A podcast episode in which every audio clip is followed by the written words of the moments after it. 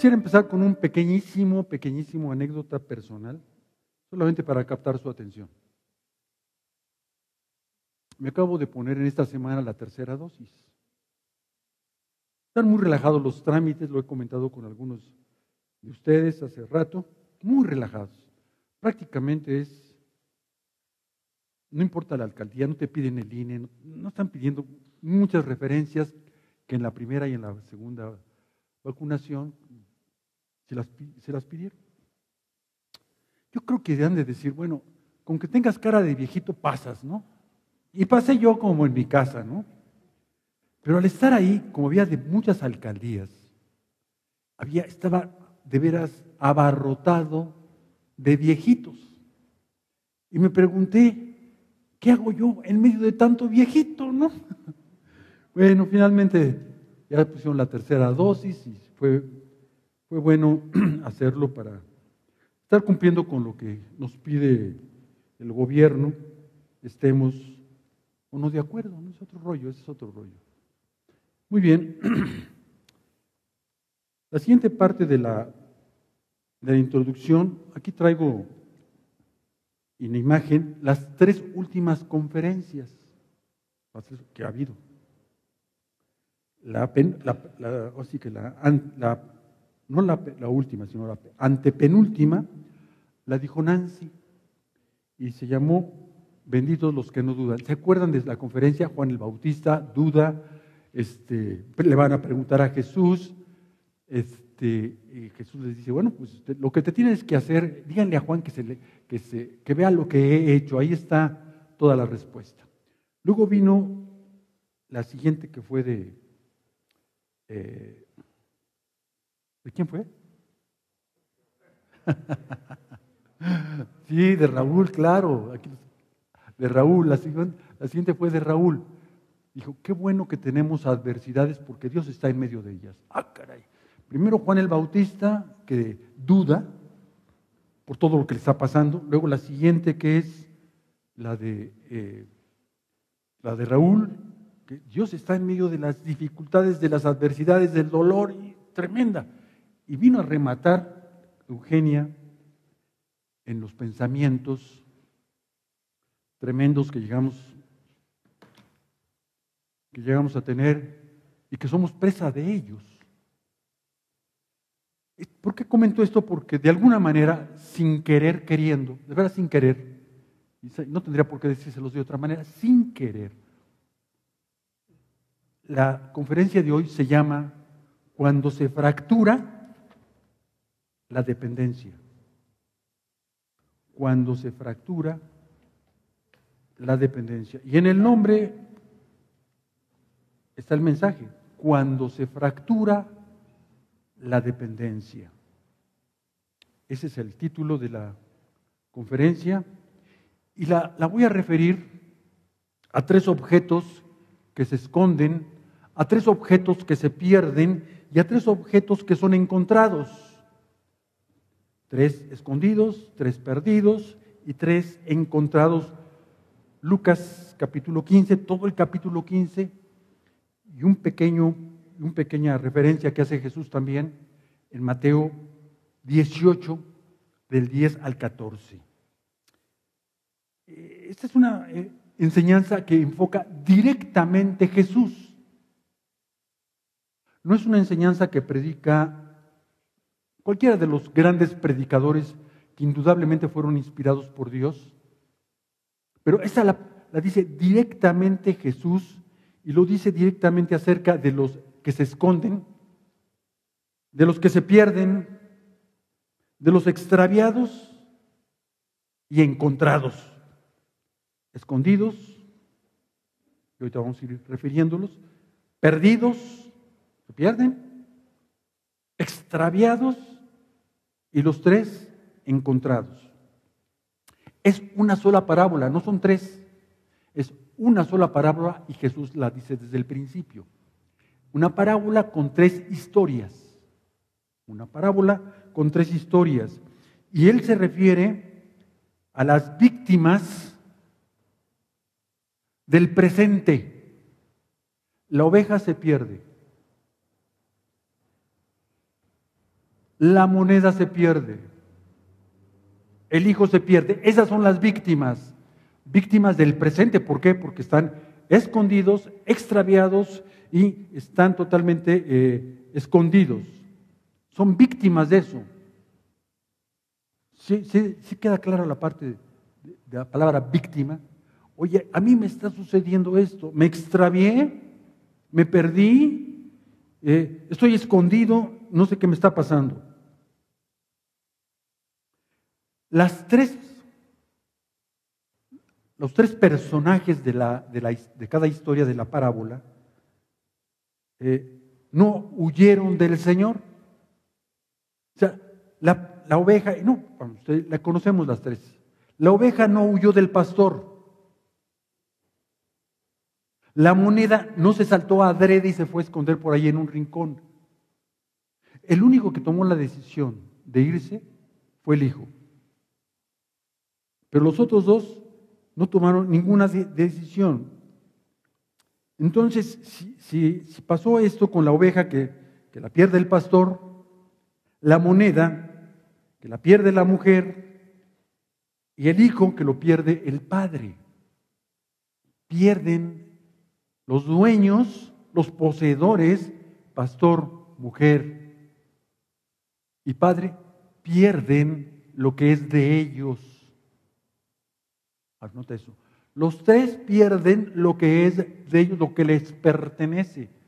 Son los dueños, son los poseedores de la oveja, el pastor, de la moneda, la mujer, y del hijo que se pierde, el Padre. Las víctimas del presente.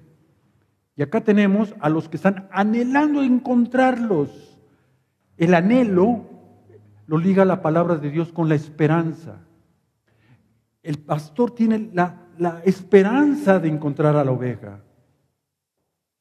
La mujer tiene la esperanza de encontrar la moneda. Y el padre está esperando que el hijo regrese. Los tres están esperando porque es de ellos las tres cosas que se pierden. Las tres cosas, los tres objetos que son extraviados, perdidos, escondidos, les pertenecen a un dueño. Y los tres dueños no dejan de buscarlo porque ellos anhelan, esperan, la esperanza está en ellos de que los van a encontrar. Cuando se pierde la esperanza, dejan de, de buscar, pero ellos no la pierden. Ni el pastor, ni la mujer, ni el padre. Los tres objetos perdidos están viviendo un presente totalmente de víctimas y acá están los tres poseedores, los dueños, que están viviendo un anhelo, una esperanza de encontrarlos. ¿Está claro eso ahí? ¿Sí? Esto es más bien como una clase. ¿eh?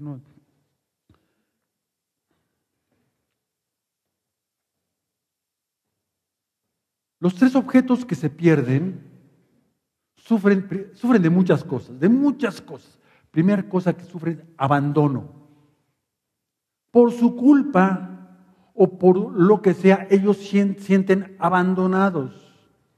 Ahorita van a decir ustedes, pero la moneda no tiene eh, razonamiento, no tiene Ahorita vamos a tocar a la moneda y veremos la tragedia tan grande que le pasa a la moneda. Pero los tres se sienten abandonados de sus dueños. Los tres están en una situación de qué me pasó. Son, soy, yo soy el culpable de lo que me está pasando. Lo dice muy claro el hijo, el hijo que se separa del padre. Es, todo esto me está pasando porque yo lo decidí. Perdí esto, perdí, ah, todo lo pierde, de hecho, todo lo pierde. El hijo. Entonces, eh, eh, trae un grado de culpa impresionante. Impresionante los tres, tanto la oveja, la moneda como el hijo. La oveja, si no me hubiera distraído, pienso yo que no soy una oveja, ni tengo la, facultad de interpretar sus pensamientos, pero si yo fuera una oveja, ¿a qué horas me distraje? Se fueron las 99 para acá y acá yo quedé papaloteando, viendo al cielo, eh, comiendo, me distraje. Yo tengo la culpa de haberme perdido. Me queda, eh, me queda claro, el hijo es muy sincero. Dice, perdí todo, todo lo perdí. Si no voy con mi padre, con el que era mi padre, porque dice, ya no voy, ya no voy como hijo, ya voy como un jornalero. La menor categoría laboral que había en ese tiempo era jornalero. Arriba incluso, un dato nada más, arriba de la función, no se vayan a asombrar, ¿eh? del jornalero, más arriba, en la escala laboral estaban las prostitutas. Valía más una mujer de esas que un jornalero. Entonces el hijo dice, yo voy como jornalero, ya no como hijo. Yo lo perdí todo, soy consciente, soy culpable de lo que me está pasando y asumo las consecuencias. Soy víctima de lo que me está sucediendo, de mi presente. Líguenlo un poco esto de las víctimas del presente con la conferencia, por favor, de Eugenia. Vemos a los dueños en otra actitud totalmente distinta, totalmente diferente. Ellos angustiados, los, tres dueños están muy angustiados.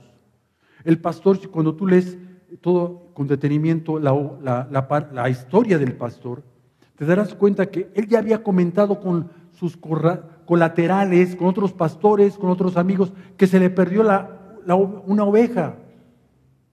Porque cuando la encuentra, va con ellos y se regocija. Miren, ya la encontré. Entonces, él ya había platicado con ellos. La oveja no estuvo perdida una hora. ¿Quién sabe cuánto tiempo estuvo perdida?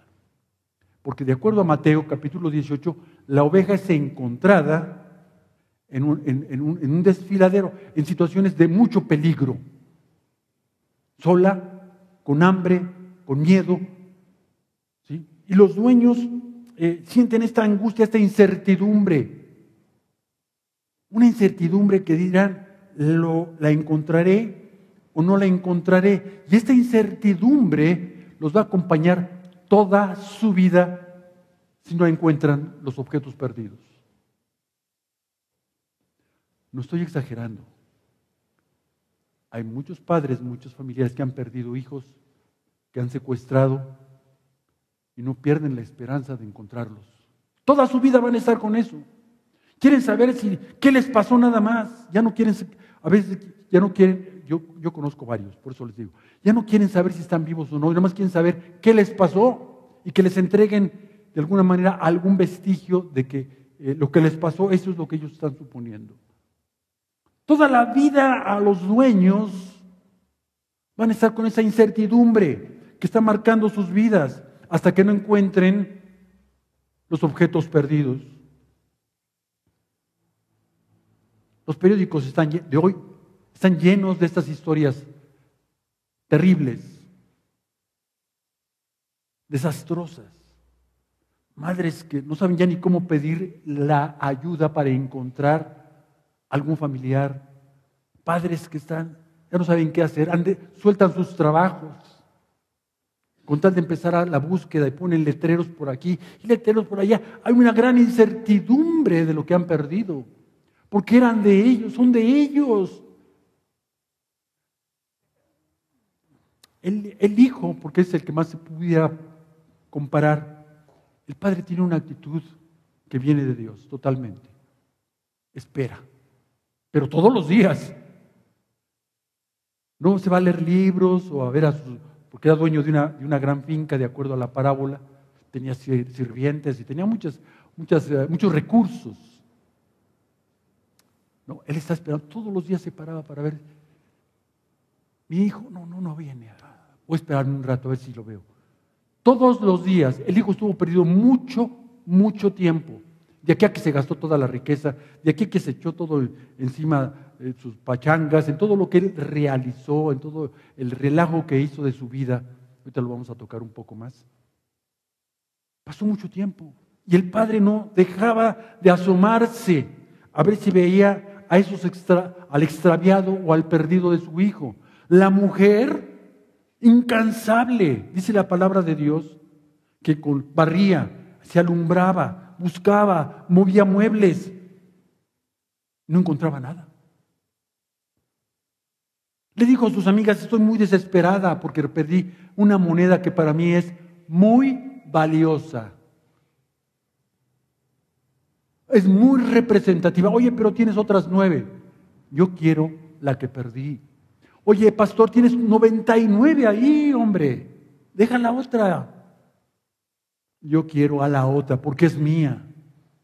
Ellas están seguras, pero la que no encuentro en este momento no lo está. Ella solamente va a estar segura a mi lado. La moneda solamente va a tener valor si la pongo delante de las demás. Su valor allá de la moneda es perdido totalmente. No vale. No tiene significado la moneda.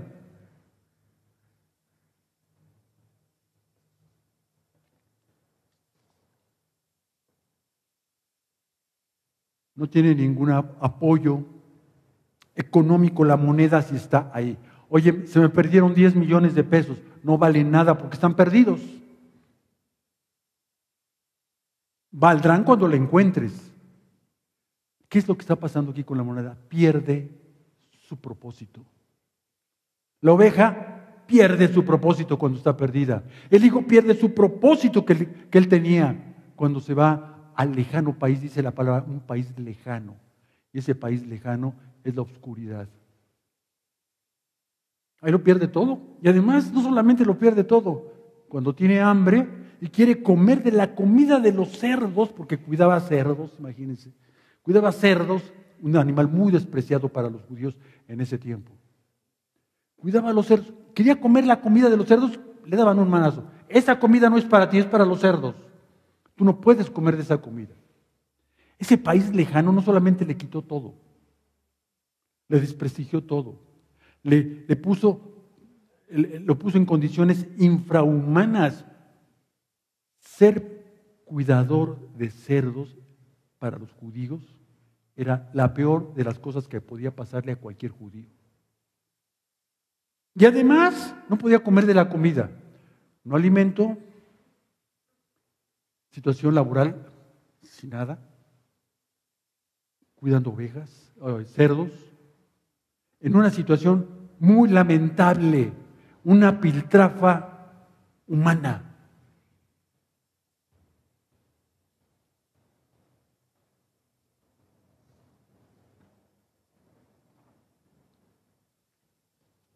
Quisiera detenerme un poquito en la moneda.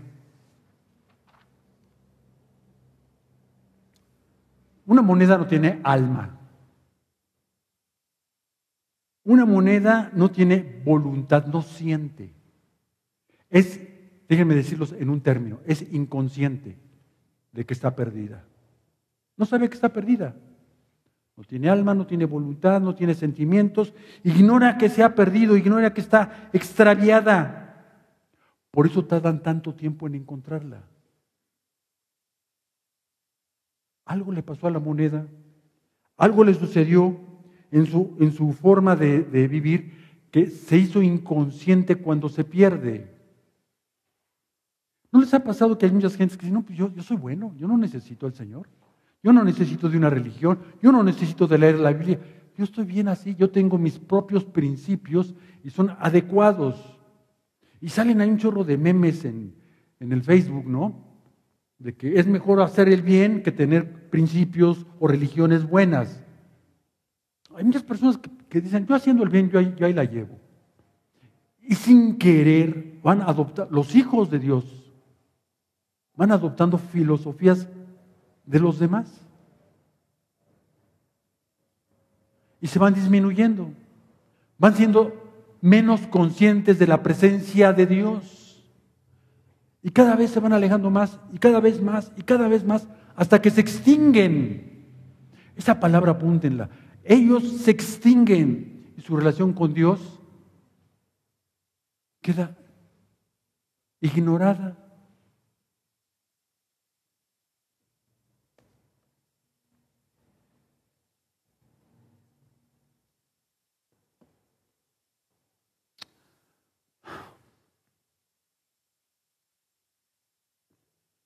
Yo tengo un caso.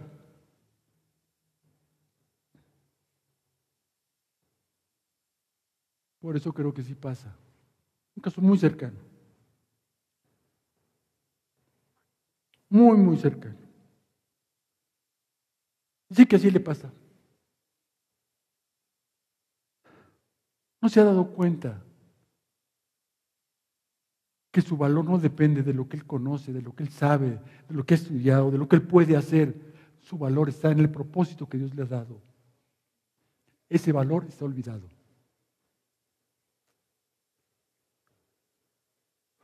¿Qué hago yo? ¿Qué hago yo? Señor, tú eres el dueño de ese hijo, de esa hija, de ese pariente, de esa moneda que está extraviada y que está inconsciente. Tú eres el dueño y tú vas a ir por ella.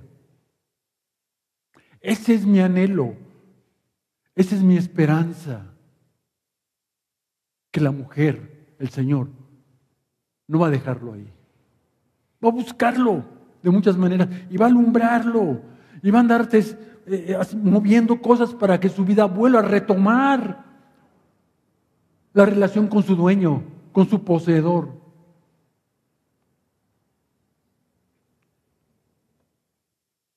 Es la más difícil de encontrar.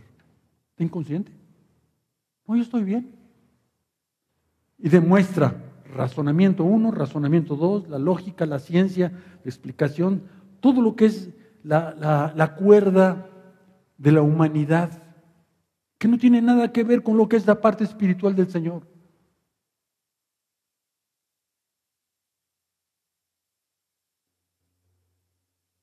La, moneda no puede. La, oveja, bueno, cuando ve al pastor seguramente dice, ¡Ah! pero la moneda, llega la mujer, seguramente aquí está la moneda y aquí está la mujer, aquí está el Señor, y ni se da cuenta. Está inconsciente.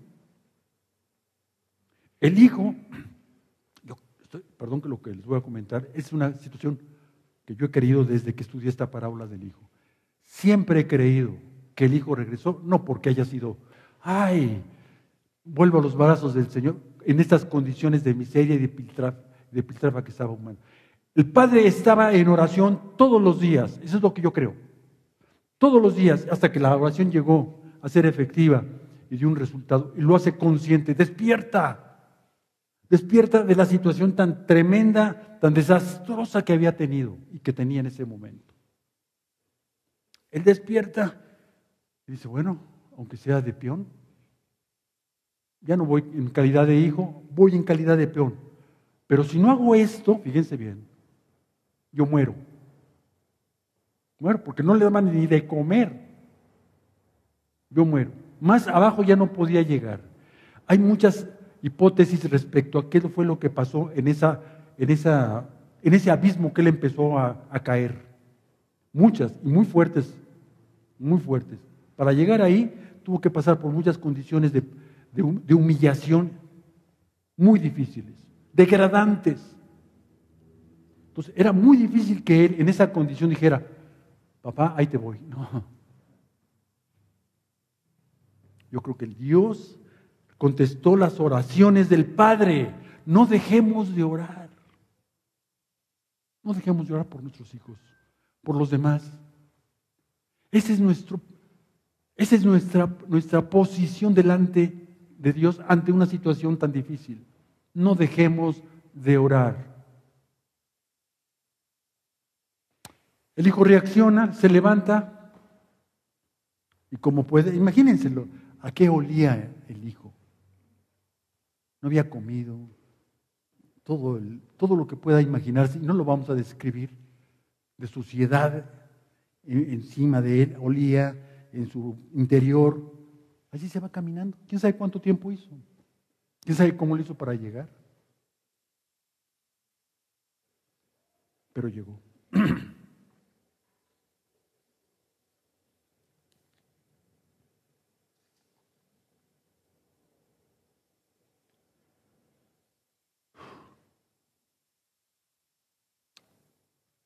Cuando el Padre el padre ve que viene el hijo, se recuerda, ¿no? Le dice, padre, señor, no sé cómo le había dicho, jefe, ahora iba a ser su jefe, ¿no? Eh, señor gerente, no sé lo que le vaya a decir, cómo llegó, pero le dijo, aquí estoy, hazme el peor de tus peones que tienes aquí porque no lo merezco. Y le dice el papá, cállate, pónganle un vestido, bañenlo, pónganle anillos. No lo deja terminar. El padre lo ve todavía como qué? Como su hijo.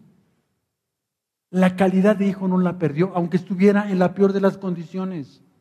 Esto es muy importante. Aun cuando tú sientas que tú o alguien ha sido depreciado, se ha ido por un camino equivocado una y mil veces y está en lo más profundo de las situaciones difíciles, prohibidas, delictuosas incluso, no ha perdido su calidad de hijo, porque el Padre dice, Él es mi hijo en cualquier condición. Él no va a ser mi hijo nada más cuando estén las cosas bien. Él es mi hijo cuando estén las cosas como estén. Yo soy el dueño. Yo soy el poseedor de su vida. La moneda, como esté, el tiempo que esté sucia, empolvada, como se haya encontrado, cochina, sigue siendo la moneda de la mujer. La oveja, no sé cuántos, cuántos rasguños traía la oveja, cuántas heridas traía por dentro, cómo se sentía esa oveja, desesperada. Ya me, ya me morí. Me van a comer los lobos, estoy en la oscuridad, tengo frío, tengo mucho miedo. De todas maneras, eres mía para el pastor. No depende de cómo se sientan, cómo estén. El poseedor, una vez que tú le dices al Señor, yo quiero que tú estés en mi vida, yo quiero que tú seas mi Señor, yo quiero que seas mi redentor, que salves mi, que salves mi, mi persona, todo mi ser, laves mis pecados. En ese momento tú te entregas. ¿Sabes qué es el Señor? A ver, fórmate. ¿Así le es el Señor? A ver, este, ya, tienes, ya llenaste tu solicitud, porque mira, hay millones que están antes que tú, ¿eh? En el momento en que tú te abres, Él entra, porque Él está en todas partes. Eso no lo podemos entender. Nosotros no podemos estar en un solo lugar. Él puede estar en todas partes a la vez. Dios jamás vamos a poder entenderlo. Jamás. Él solamente ha querido revelar lo que podemos comprender. Lo que no podemos comprender no está aquí. Él, él está en todos lados. Y cuando tú le dijiste eso al Señor, Él te tomó tu vida. Y en ese momento, en ese momento, tú le perteneces.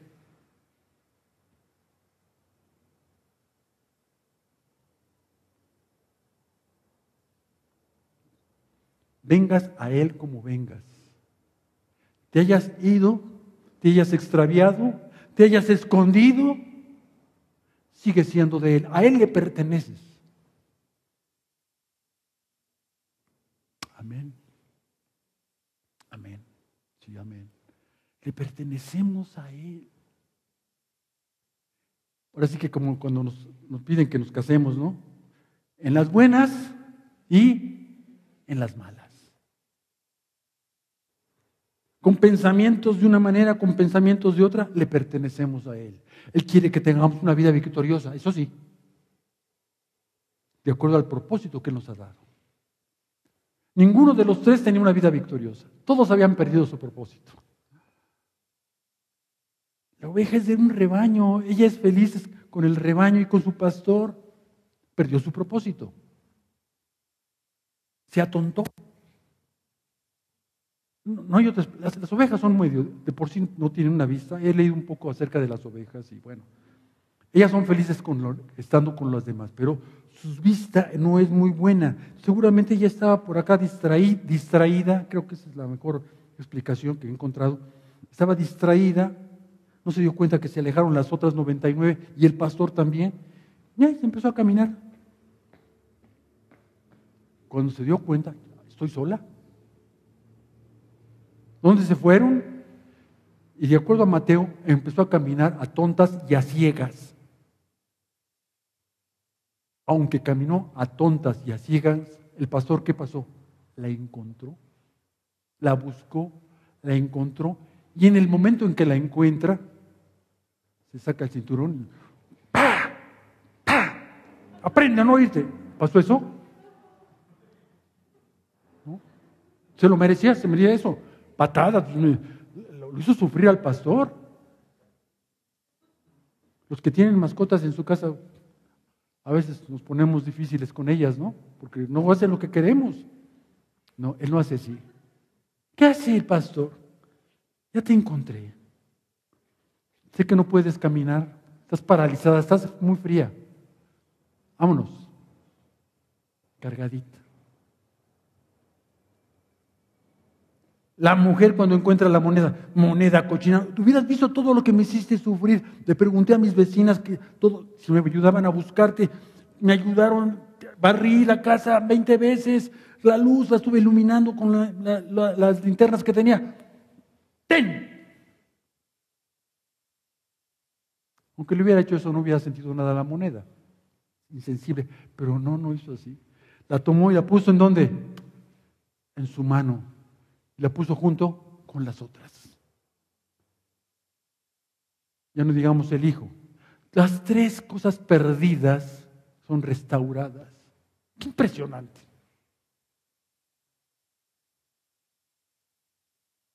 No hay regaños, no hay castigos.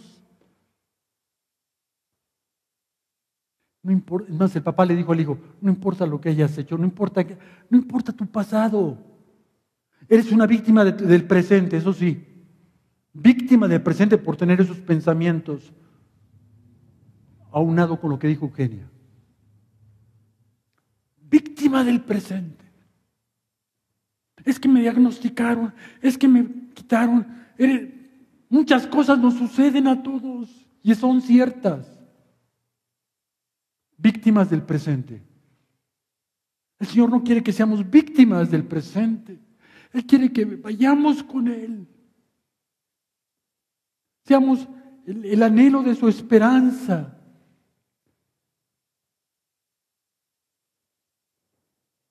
A los tres les fue fracturada su relación con el Señor con su dueño, con su poseedor. A los tres se fracturó la dependencia y les pasó todo lo que les pasó. Se fracturó.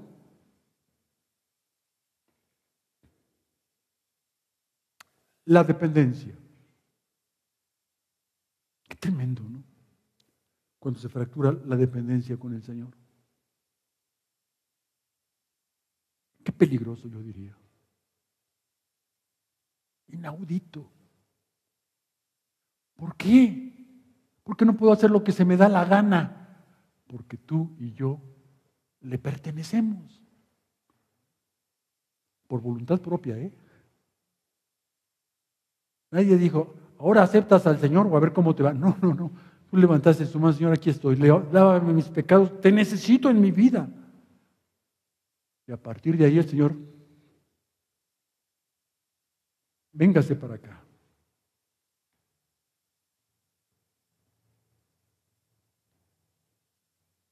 El Señor Jesucristo, me encanta leerlo.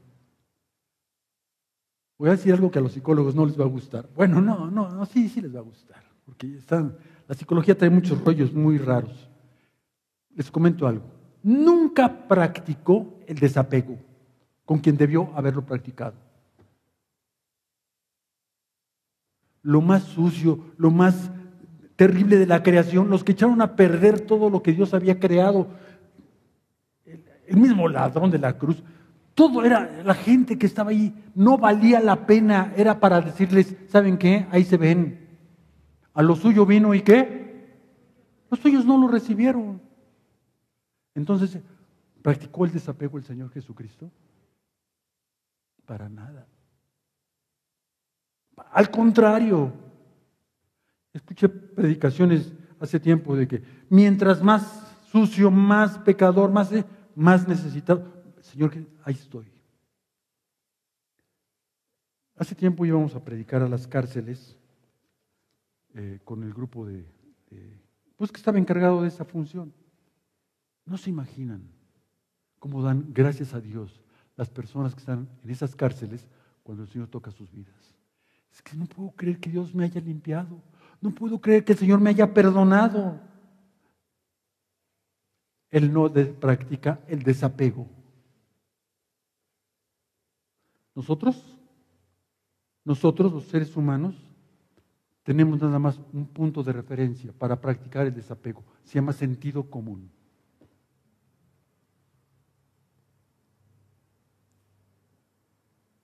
Cuando ya te esté yendo del cocol con lo que está pasando en tu trabajo, con tu relación, en lo que esté pasando.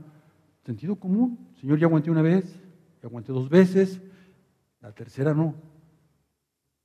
O a la primera, depende de cada quien, pero, o depende del, del agravio, ¿no? Pero no practicamos el desapego.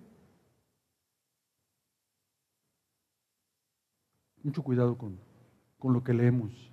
Se oye muy bonito, lo dicen gentes muy reencumbradas, pero ellos pertenecen a la esfera del mundo.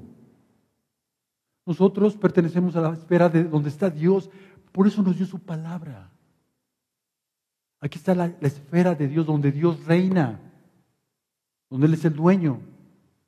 Y Él quiere que nuestro propósito esté de acuerdo a su palabra, no de acuerdo a lo que dicen acá en el mundo, o lo que dice eh, las filosofías. Inundados de filosofías, inundados de filosofías que son verdaderamente un peligro hoy en día.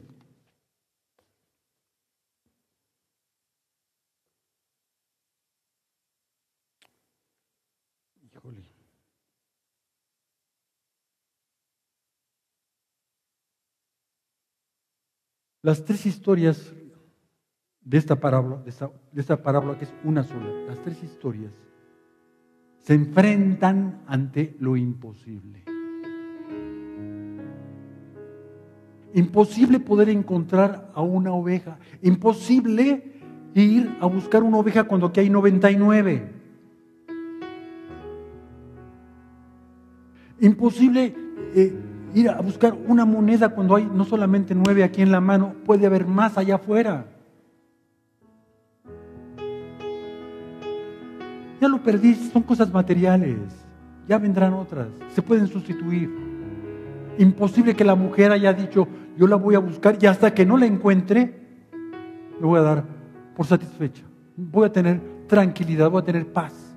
Imposible que ese hijo que se derramó hasta lo más profundo de, las esferas de la sociedad, indulgencia, indulgencia no, indigencia, indigencia, lo más vil de la indigencia. Imposible que él pudiera reaccionar, venir al papá y el papá esperándolo. Eso es imposible. Pero pasó, pasó lo imposible, porque nos movemos por fe. Y la fe tiene una característica, hace cosas imposibles. La fe, la característica principal de la fe es que se enfrenta ante lo imposible.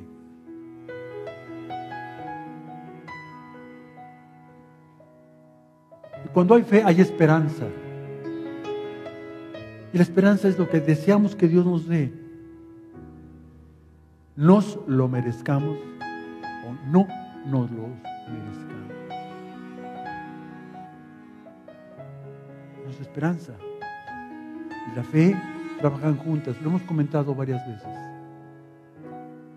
Son hijas del mismo vientre y ese vientre se llama la gracia de Dios. De ahí nos viene la fe ante lo imposible, la esperanza. Queremos que pasen cosas que solamente están sujetas a las promesas de Dios.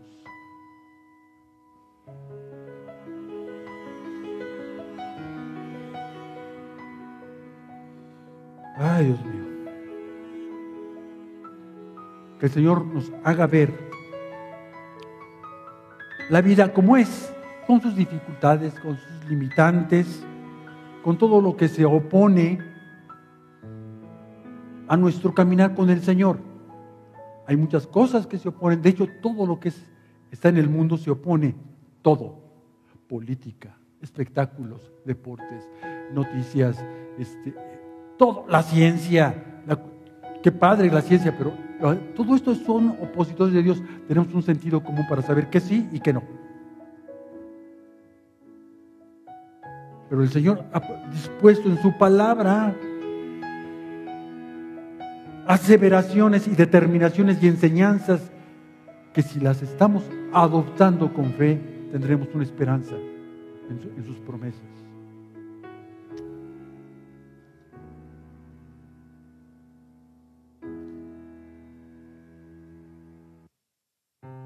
no seamos, perdón, por decirlo así, no seamos víctimas del presente. Nuestra victoria no está en el presente. Ah, caray, sí, sí, no está en el presente. Todos los pensamientos, todo lo que tenemos pasa, está en el presente. Delante de Dios, ¿no? Si estamos aferrados al presente, seremos víctimas del presente. Porque cambia, las circunstancias cambian, favorables, desfavorables, desfavorables, favorables. Y ahí se va, díganle a la pandemia a ver si no es cierto. Y muchos ejemplos. Hasta de los equipos deportivos, ¿no? Yo le iba al Guadalajara y le iba muy bien y de repente se fue la... Cambió. Son cambiantes. Todas las cosas en la vida son cambiantes. No les estoy diciendo nada nuevo. Dios no cambia.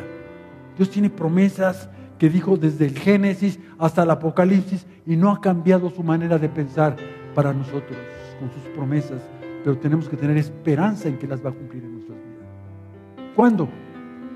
Platicábamos hace rato, cuando Él quiera. No cuando las necesites. Es que yo quiero ahorita un trabajo porque tengo estos gastos. Está muy bien. El Señor prometió que no te iba a dejar sin comer, sin el techo y sin vestido. Está la promesa en, su palabra, en el Nuevo Testamento.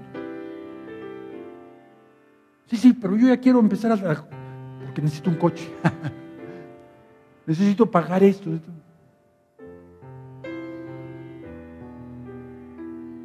¿Cuál es la mejor enseñanza que nos da los buscadores de las cosas que se perdieron?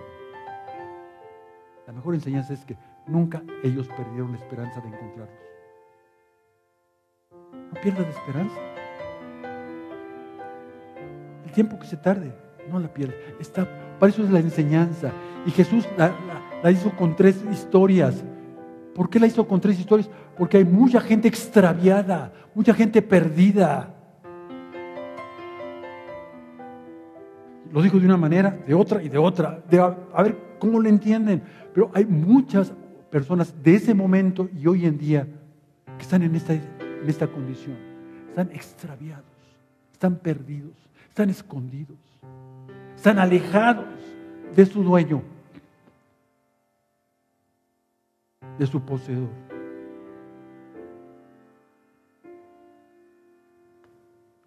Yo creo que ya vamos a pararle aquí me encargó Raúl, no los aburras más de dos horas. Vamos a ponernos de pie, vamos a dar gracias a Dios por esta enseñanza.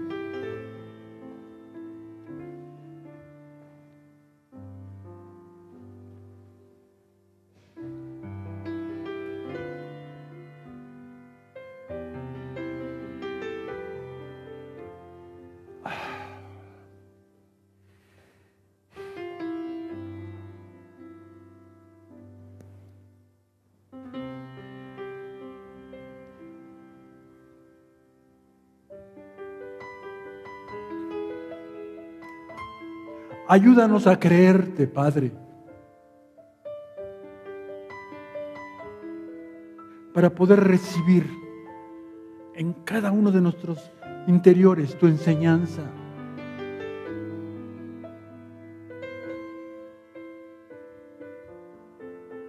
Hoy en día, como en todas las historias de todos los tiempos de, este, de la tierra, hay mucha incertidumbre, hay mucho temor. Me refiero en tus propios hijos, Padre. Nosotros.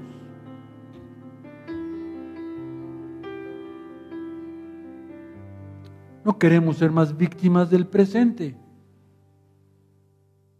Ya no.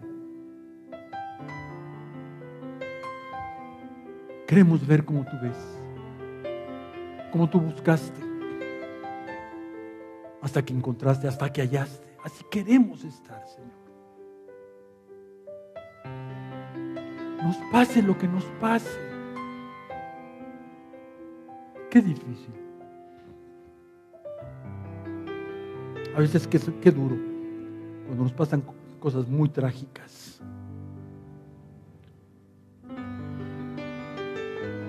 Contamos con tu Espíritu Santo que nos guía a toda verdad. Contamos con tu amor, contamos con tu misericordia, contamos con tu palabra Contamos con tu consuelo. Contamos con tus brazos,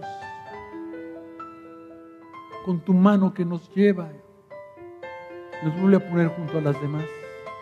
Con ese padre que abrazó seguramente a su hijo y le dio honra cuando era lo que menos merecía.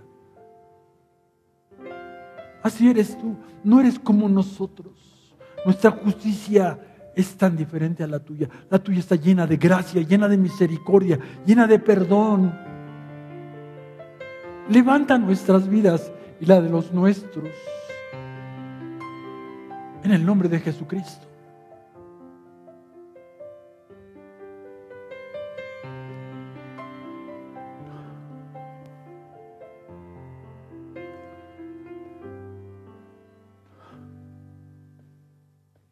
No queremos cambiar de dueño.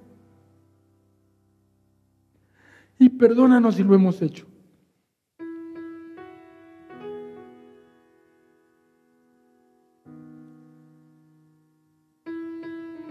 Sigas siendo nuestro poseedor, el que da propósito a nuestra vida, el que nos da valor auténtico. Valemos por lo que tú has puesto en nuestras vidas, no por lo que nosotros sabemos o hacemos o tenemos. No queremos que el mundo se adueñe de nada de, de lo que tú nos has dado. No lo queremos.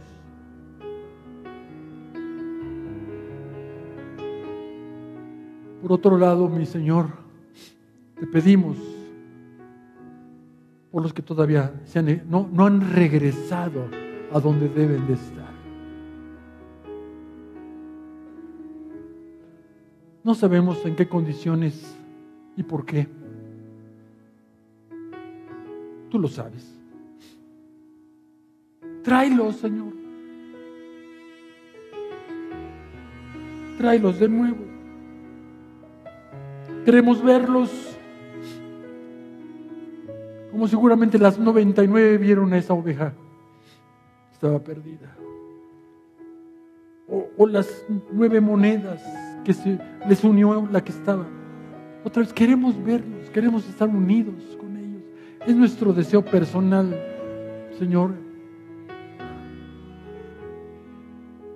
No es un deseo sentimental, en verdad que no. Nos duele que no estén con nosotros, eso sí. No dejaremos de orar delante de ti para que los encuentres, los traigas.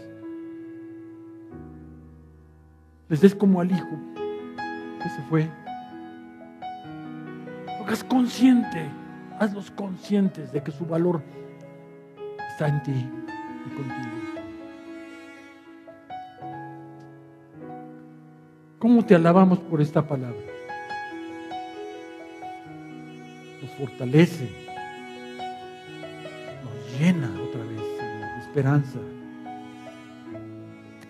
y nos hace volver a creer y reafirmar en lo que hemos creído. Que no nos movamos de ahí. Tú eres la roca. Y ahí queremos estar delante de la roca, encima de la roca que es Jesucristo. Inamovible. En su nombre lo pedimos. Y en su nombre te alabamos y te damos las gracias. Amén.